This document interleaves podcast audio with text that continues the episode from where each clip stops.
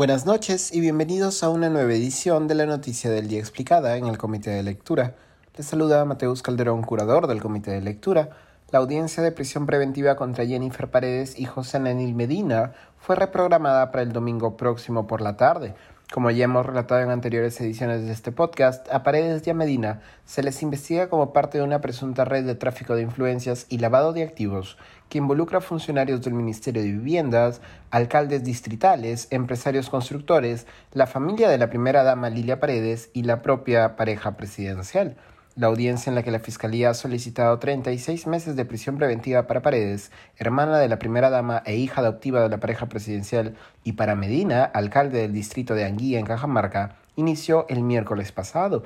Durante las sesiones pasadas de la audiencia, el fiscal Jorge García Juárez, miembro del equipo especial de fiscales contra la corrupción en el poder, sostuvo que tanto Jennifer Paredes como José Nenil Medina podrían recibir una pena de hasta 23 años de cárcel.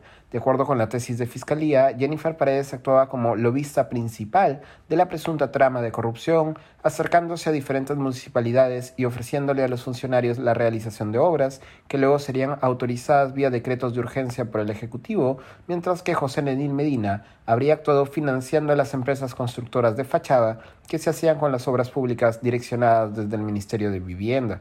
Para dictar prisión preventiva deben coincidir tres requisitos, suficientes elementos de convicción, o lo que es lo mismo, que el juez quede convencido de que hay fuertes sospechas del delito, prognosis de pena, que de condenarse la pena sea de más de cuatro años, y peligro procesal, por fuga o por obstaculización de la actividad probatoria. En el caso de Jennifer Paredes, su abogado ha argumentado que a pesar de la gravedad de la eventual condena, lo que se debe evaluar es el arraigo de Paredes, esto es, que la hija adoptiva de Pedro Castillo no representaría riesgo de fuga.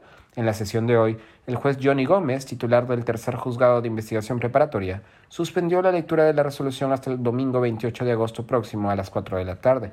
Gómez ha argumentado que la sobrecarga de su despacho judicial eh, ha sido el causante de la postergación de la lectura de la asistencia. Eso ha sido todo por hoy. Volveremos mañana con más información. Se despide Mateus Calderón.